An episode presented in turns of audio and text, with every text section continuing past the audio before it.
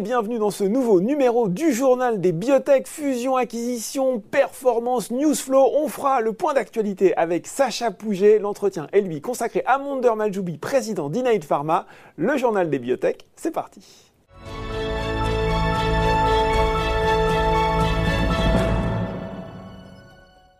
Et je retrouve pour ce point d'actu Sacha Pouget, directeur associé de Calis Biotech Advisor et président fondateur de Biotech Bourse. Bonjour Sacha. Bonjour Laurent. Alors, on revient comme d'habitude pour commenter cette année, euh, cette année avec différents indicateurs sur le secteur euh, des biotech. Hein. on aime bien faire un tour d'horizon de tout ce qui s'est passé et on commence bien sûr par la performance 2021 des biotech françaises. Où on en est à date, Sacha? Alors on est sur une année euh, finalement un peu assez stable mhm. cette année, après une année, il faut le dire, 2020 euh, qui a été exceptionnelle.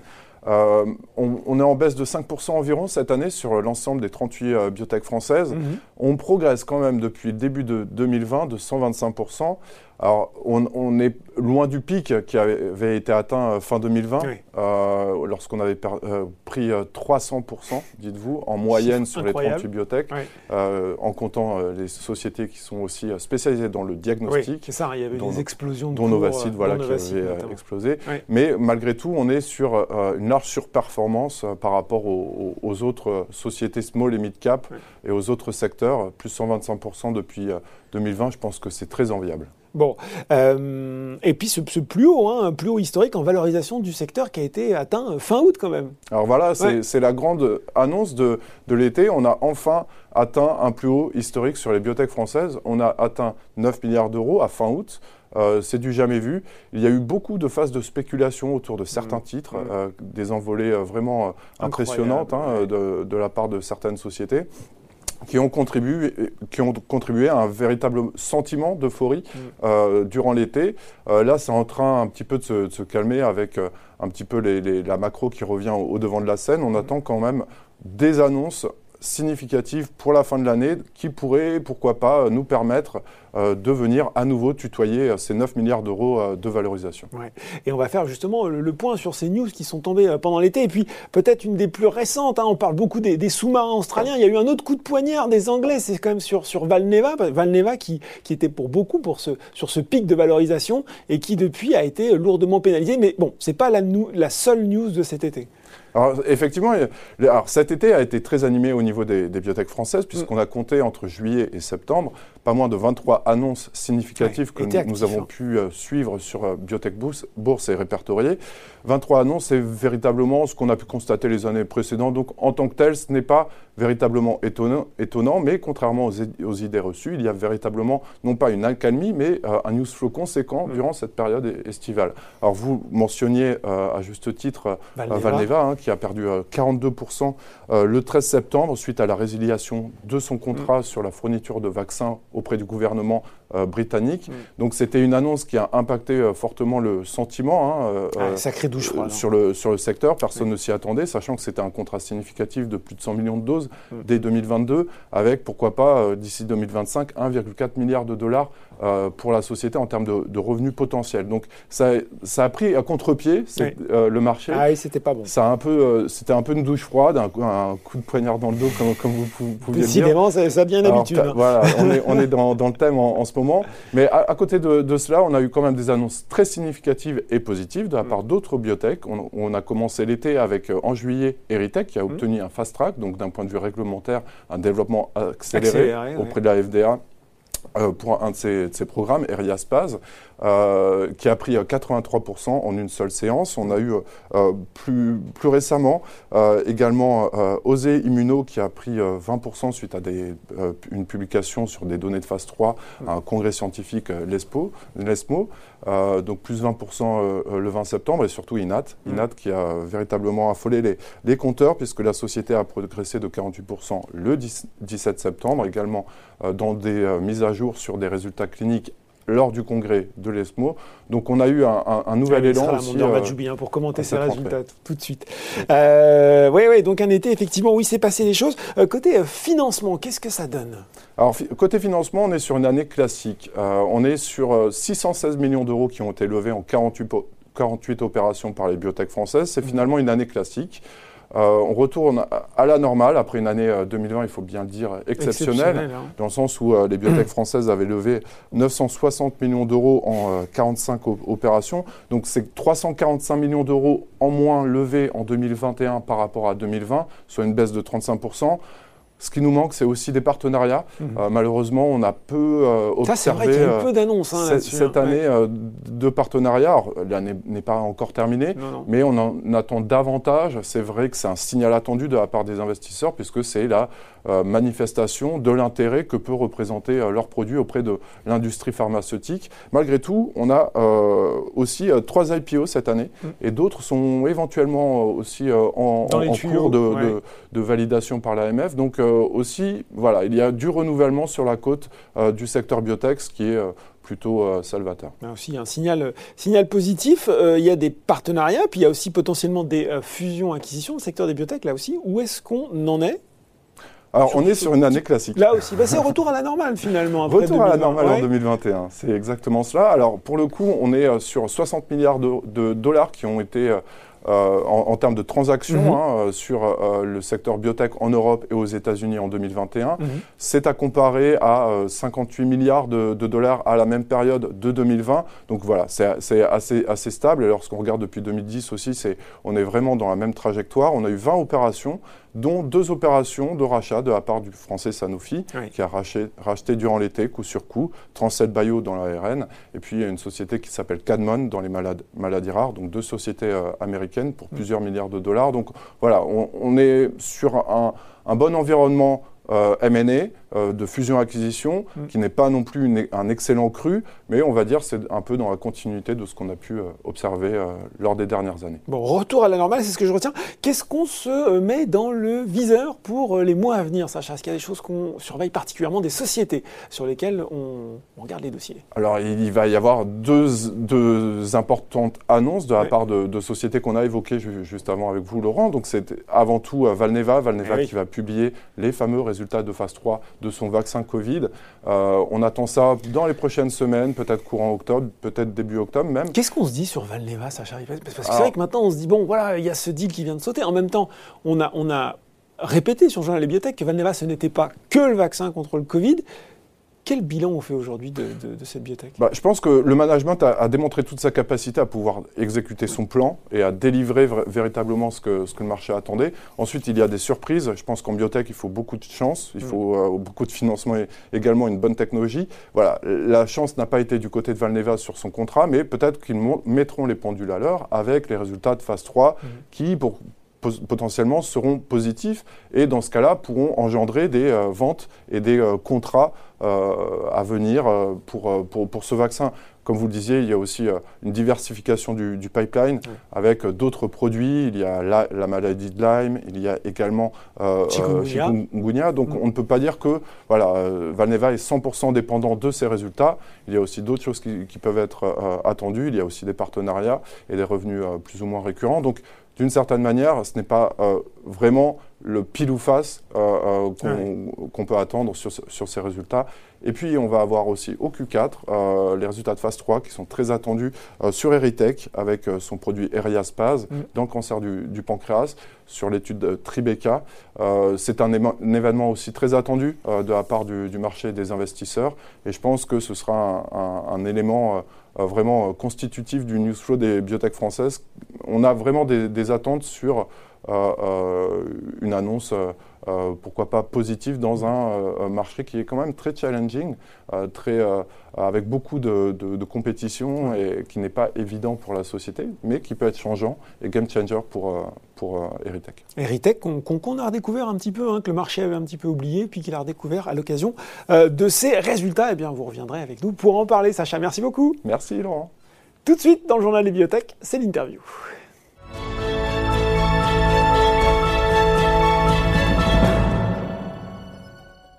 Et j'ai le plaisir d'accueillir pour cette interview Monder Majoubi, président du conseil d'administration d'Innate Pharma. Bonjour Monder. Bonjour Laurent. Alors, Innate Pharma, société connue hein, dans le secteur français basée à Marseille, spécialisée dans le traitement du cancer par immunothérapie, fondée en septembre 1999 et cotée en bourse depuis 2006. C'est la première fois que vous venez sur le plateau du journal, du journal des biotech et on aime bien, pour les investisseurs qui nous regardent, finalement, rappeler quelle est peut-être la spécialité, le domaine de recherche et d'expertise d'Innate Pharma, et puis sans vendre la mèche, parce qu'il faut le dire quand même, pourquoi finalement c'est l'un des domaines de, recherche les plus en vue euh, dans le secteur médical actuellement?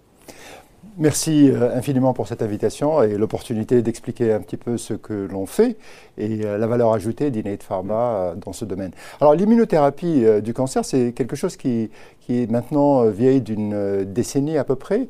en termes de traitement efficace, c'est quelque chose qui s'est développé au cours des dernières années avec une vraie évolution à la fois des pratiques et surtout euh, des résultats mhm. qui sont euh, très satisfaisants. Innate Pharma a commencé à travailler sur l'immunothérapie il y a près de 20 ans et en choisissant un angle bien spécifique qui est celui de l'immunité innée.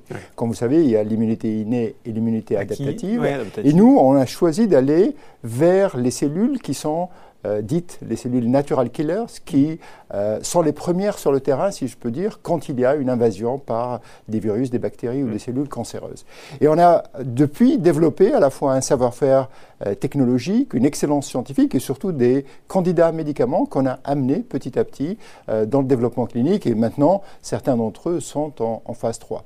Et notre stratégie est, très simple et se résume, si je peux, en trois piliers majeurs. Mmh. À court terme, maximiser la valeur de l'acutamab, notre produit propriétaire qu'on est en train de développer dans une forme particulière de lymphome non-hodgkinien, donc des maladies du sang, des cancers mm. du sang. À long terme, créer de la valeur en renforçant notre pipeline propriétaire par des produits innovants, en mettant l'accent là aussi sur une plateforme technologique propriétaire que nous avons développée avec des anticorps dits multispécifiques ou multibras mm. qui permettent justement de mettre les cellules NK en contact avec les cellules cancéreuses. Et enfin, continuer à renforcer nos positions stratégiques via les partenariats. Parce que on est une société qui s'est développée mm. grâce au business development. Euh, il est essentiel non seulement d'avoir des partenaires pour pouvoir maximiser et accélérer le développement de nos produits, c'est aussi une validation scientifique lorsque vous avez un Sanofi ou un AstraZeneca eh qui euh, vous supporte, et bien entendu du capital qu'on réinjecte dans notre pipeline. C'est comme ça que Monalizumab, à titre d'exemple, en partenariat avec AstraZeneca, nous mm. a rapporté 400 millions de dollars jusqu'à aujourd'hui. Et on est éligible à près de 900 millions de dollars encore en milestones différents. Donc c'est dire que c'est essentiel pour nous de continuer dans ce domaine. Alors on va parler de ce premier pilier, vous l'avez dit, l'acutamab, anticorps humanisé de première catégorie. Là encore, est-ce que vous pouvez peut-être rentrer dans le détail, nous préciser euh, son fonctionnement, les indications ciblées, vous l'avez déjà un petit peu évoqué, et les espoirs que vous nourrissez à son égard alors, l'acutamab, pour euh, d'abord euh, être très simple, c'est un anticorps ciblé. Mhm. C'est vraiment une, molécule qui, a une tête chercheuse et qui détecte des cellules cancéreuses spécifiques mhm. qui expriment une protéine tumorale. Et on a développé un anticorps, donc ça vient vraiment de nos laboratoires. C'est chirurgicale. C'est vraiment très chirurgical. Elle détecte euh, la cellule cancéreuse, se pose sur la cellule cancéreuse, et ensuite la queue de l'anticorps fait fonction d'antenne pour attirer les cellules natural killers qui viennent détruire cette cellule cancéreuse. Quand je suis arrivé chez Innate Pharma, le produit commencer son développement clinique en, phase 1. Vous savez que l'étude de phase 1, c'est essentiellement euh, de la safety, mm. de l'élaboration de, protocoles d'administration et études de, la toxicité. Et eh ben, dès les premières doses, dès les premiers patients, on a des, vu signes des signes d'efficacité. Mais spectaculaires. Mm. Moi, j'ai passé 30 ans dans ce domaine. Mm. Je peux vous dire, une activité antitumorale dès la phase 1 et dès les premiers paliers, c'est extrêmement rare. Hmm. Et c'est ce que j'ai dit à, mes collègues. Ça, c'est un médicament qui a des chances d'arriver très rapidement sur le marché. Et donc, on a essayé d'aller très très vite vers d'abord euh, ce qu'on appelle une niche hmm. euh, avec un fort besoin médical. C'est ce qu'on appelle les, syndromes de Césari. C'est une forme extrêmement difficile à traiter de lymphome cutané qui devient quasiment leucémique et qui résiste à tous les traitements. Et on a euh, obtenu dans, dans, les résultats de phase 1 des résultats plutôt spectaculaires qui ont fait donné à la FDA ce qu'on appelle le fast track designation. Donc c'est une euh, finalement procédure accélérée, hein, simplifiée, une procédure d'accélération. Et, l'agence européenne a fait de même. Nous sommes éligibles au Prime, euh, qui est aussi un mécanisme d'accélération du mm. développement. L'idée c'est d'aller rapidement dans cette maladie de Césarie, mais d'étendre très vite, et c'est ce que nous avons déjà mm. commencé à faire, dans d'autres formes plus fréquentes de lymphome cutané, comme le mycosis fungoides. Mm. On a présenté des résultats euh, au, mois de juin dernier. Et surtout, on est en train de commencer deux études dans ce qu'on appelle les lymphomes périphériques. Là, c'est des formes beaucoup plus fréquentes de lymphome non-hodgkinien de type T. Donc un potentiel euh, important. À, quel horizon pour vous, Mondaire Écoutez, on a prévu de présenter les résultats de l'étude euh, Telomac euh, l'année prochaine.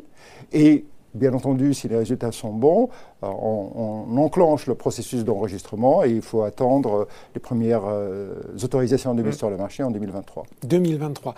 l'autre pilier, l'autre axe de développement d'Innate, c'est votre plateforme technologique Enquête. Enquête signifie Antibody Based NK Cell Engager Therapeutics. Excusez-moi pour l'anglais, mais en tout cas, on a l'idée. Euh, j'ai l'impression finalement qu'avec cette plateforme, là aussi, vous l'avez évoqué, vous travaillez sur déjà la nouvelle génération, alors que la première est en développement, la nouvelle génération de traitement contre le cancer. Absolument. Alors, peut-être euh, commencer par expliquer pourquoi on fait ça. Mm. Comme je vous ai dit au début, l'immunothérapie a révolutionné vraiment le pronostic de certains cancers. Malheureusement, peu de malades en bénéficient. Et pourquoi? Et parce qu'il y a encore des besoins médicaux et surtout l'accent a été mis essentiellement sur ce qu'on appelle les cellules T. Ce sont les, cellules du système lymphocytaire qui euh, attaquent les cellules cancéreuses et les détruisent. Et on a en particulier travaillé sur ce qu'on appelle les checkpoints ou les, récepteurs d'inhibiteurs. Euh, depuis euh, quelques années, L'intérêt maintenant commence à se porter sur les cellules NK. Mhm. Pourquoi les cellules NK Parce que les cellules NK, imaginez, c'est comme les, forces spéciales euh, lorsque vous êtes en, état de guerre. elles, débarquent sur le terrain, préparent le terrain aux fantassins qui arrivent par la suite, mhm. qui sont les cellules T. Et c'est essentiel de booster les cellules NK pour pouvoir allumer la mèche. Parce que finalement, toute la réaction immunitaire antitumorale vient de là. Une bonne réponse des cellules NK vous donne une bonne réponse tumorale. Et donc, on a commencé à travailler sur des anticorps qui non seulement boostent les cellules NK, mais les mettent en contact avec les cellules tumorales. Parce que les cellules euh, lymphocytaires circulent dans la lymphe, dans le sang. Et ce qui est important, c'est de les amener là où il y a où il se passe quelque chose, voilà, où la tumeur est Et donc on a, on a, fabriqué ces anticorps multibras, si je peux dire, mhm. qui d'un côté détectent des cellules cancéreuses grâce à des antigènes tumoraux bien identifiés. Mhm. Et là, on a une batterie d'antigènes tumoraux qui sont spécifiques de certains cancers. Mhm. Et de l'autre côté, des, des euh, moyens d'accrocher des cellules NK et de les booster pour les mettre en contact. Et donc cette, cette technologie qu'on a développée depuis euh, cinq ans maintenant en partenariat avec Sanofi mm. nous a permis d'arriver à sélectionner un premier candidat médicament qui s'appelle IPH61, qui a été sélectionné par Sanofi pour commencer les études euh, précliniques à visée euh, d'enregistrement des essais cliniques. Mm. Et nous avons depuis développé de nouveaux anticorps multispécifiques. Certains sont propriétaires qu'on développera par nous-mêmes, d'autres sont en partenariat avec d'autres euh, pharma. Et bien entendu, on est très intéressé par l'entrée en clinique de ces médicaments parce que c'est une vraie révolution. Et donc, c'est ce qu'on appelle, nous, la, prochaine vague ou la nouvelle génération d'anticorps qui viendra compléter ce qui existe. C'est une technologie, pour vous, mon air, qui s'applique à tous les types de cancers ou à certains cancers plus spécifiques. Et puis, euh, quand je vous écoute, j'ai l'impression que c'est une approche euh, originale. Est-ce qu'il y a d'autres biotech qui sont aussi sur, sur ces cellules NK Engagers? Alors, est-ce que c'est spécifique de certaines tumeurs? Pour l'instant, on n'a pas euh, euh, d'exemples spécifiques, mais je peux vous dire qu'on a sur les modèles précliniques mhm. une série de résultats sur différents types de modèles tumoraux. Dans la clinique, ce qu'on a vu jusqu'à présent ne nous permet pas de dire que c'est euh, plutôt les cancers du sang ou les cancers, ce qu'on appelle les tumeurs, solides. Voilà. Maintenant, Innate Pharma a été très longtemps euh, la seule compagnie euh, à travailler dans ce domaine. Aujourd'hui, nous ne sommes plus les premiers. On est plutôt ravis de voir une compétition émerger aux États-Unis, mais aussi en Europe, et aller dans le même angle de tir parce que c'est aujourd'hui. C'est aussi la validation quelque part de la pertinence de votre approche. Hein. Tout à fait. Donc au-delà des résultats cliniques sur lesquels on, viendra dans un moment, le fait que d'autres laboratoires s'intéressent aux cellules NK et ont compris le rôle majeur que NK peuvent avoir dans la genèse de cette réponse immunitaire antitumorale nous réconforte dans la qualité de la science qu'on est en train de développer à partir de Marseille. Bon, euh, troisième pilier, c'était les partenariats hein, mondiaux et ce partenariat notamment avec AstraZeneca. Et justement, il y a eu, euh, on est là aussi pour commenter cette actualité, hein, euh, AstraZeneca qui a présenté les données de l'essai de phase de COASE dans le traitement du cancer du poumon. Alors si je suis précis, c'est le la petite cellule de stade 3 non opérable, on essaie d'être précis, au congrès médical d'oncologie. Laisse-moi le titre a d'ailleurs fortement réagi, hein, le titre Innate Pharma, plus 48% en une séance. Et là, finalement, on a tous envie de savoir. Est-ce que vous pouvez nous éclairer, résumer, détailler ces résultats, ce qu'ils ont euh, pour vous euh, d'intéressant, d'important et quelles sont les prochaines étapes de votre collaboration avec AstraZeneca? Alors, satisfaction personnelle déjà, on peut le dire. Absolument, absolument. et, on est toujours euh, ravis de voir la science se traduire en bénéfices cliniques. Mm. Parce que si je suis content aujourd'hui, c'est d'abord pour les patients qui ont des cancers du poumon non opérables et qui peuvent envisager de nouvelles options thérapeutiques mm. beaucoup plus efficaces que ce qui C'est ça le, fondement du métier. Hein. On l'oublie parfois, mais... Mais, mais c'est premièrement euh, euh, la raison pour laquelle on fait ce job et la raison pour laquelle on se lève tous, tous les matins, pour pouvoir. Et je ne parle pas d'Innate Pharma, je parle de l'ensemble de la pharma. Bien sûr. Alors, pourquoi c'est important? D'abord parce que les, résultats ont été obtenus dans ce qu'on appelle un, essai randomisé mhm. euh, comparant monalizumab en combinaison avec durvalumab, qui est l'anti-PD1 d'AstraZeneca, mhm. contre euh, un anti-PD1 d'AstraZeneca, le durvalumab. Et le bénéfice se traduit non seulement en termes de réponse tumorale, mhm. on a quasiment doublé le taux de réponse, mais aussi en prolongeant la survie des patients sans progression, avec un facteur hein. deux fois et demi. C'est très très important. Mm, mm. On est, on est ravis parce que ces résultats ont euh, abouti mm. à la décision d'AstraZeneca de débuter une nouvelle étude de phase 3 à visée d'enregistrement. Nous avons déjà une étude de phase 3 en cours avec AstraZeneca dans des cancers avancés des voies aérodigestives supérieures, ce qu'on appelle les cancers ORL. C'est une forme très rare, très difficile à traiter, et l'étude a commencé il y a plus d'un an. Là, AstraZeneca vient d'annoncer la décision de faire une étude à visée d'enregistrement maintenant dans les cancers du poumon localement avancés. Et c'est très très important parce que, bien entendu, je vous ai dit, il y a un besoin médical et bien sûr, il y a un marché très important derrière mm. pour pouvoir euh, euh, le supporter. Enfin, on est ravis parce que dans cet essai, il y avait un troisième bras qui testait la combinaison de Imfinzi, ou durvalumab, le mhm. produit d'AstraZeneca, avec un autre anticorps qui cible une enzyme particulière dans la voie de dégradation de l'adénosine qui s'appelle CD73. Mhm. Et là aussi, les résultats de la combinaison est favorable et, du même bénéfice que ce qu'a montré monalizumab. Pourquoi on est, on est content Parce qu'on a nous-mêmes un, anti-CD73.